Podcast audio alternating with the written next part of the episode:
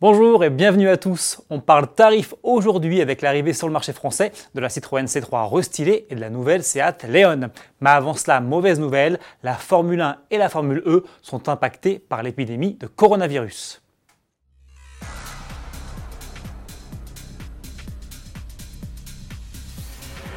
Coup de tonnerre dans le monde de la Formule 1.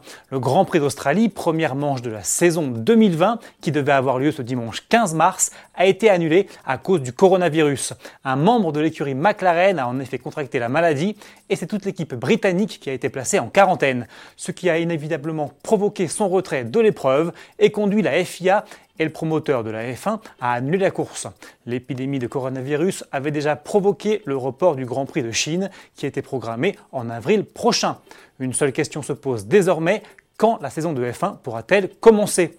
Probablement pas à Bahreïn la semaine prochaine puisque l'équipe McLaren sera toujours en confinement ni lors du premier Grand Prix du Vietnam de l'histoire programmé le 5 avril qui devrait également être reporté ou annulé. La Chine, les Pays-Bas, l'Espagne et Monaco seraient aussi menacés et dans le paddock, il se dit déjà que la saison ne pourrait débuter que le 7 juin prochain à Bakou en Azerbaïdjan, initialement prévu comme le 8e Grand Prix de l'année.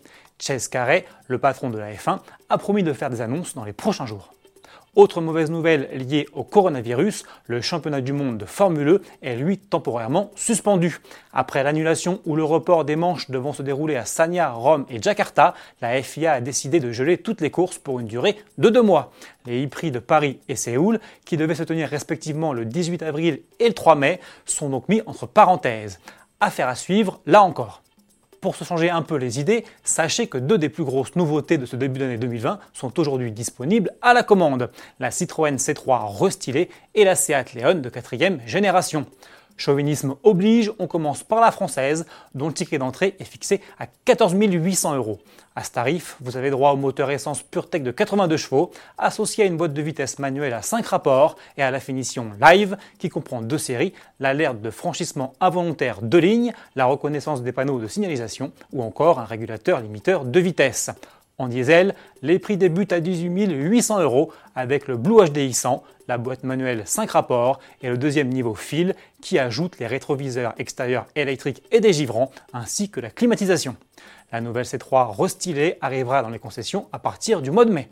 De son côté, la nouvelle Seat Leon attaque à 21 370 euros avec des jantes alliage 16 pouces, une climatisation automatique et un écran tactile de 8,25 pouces.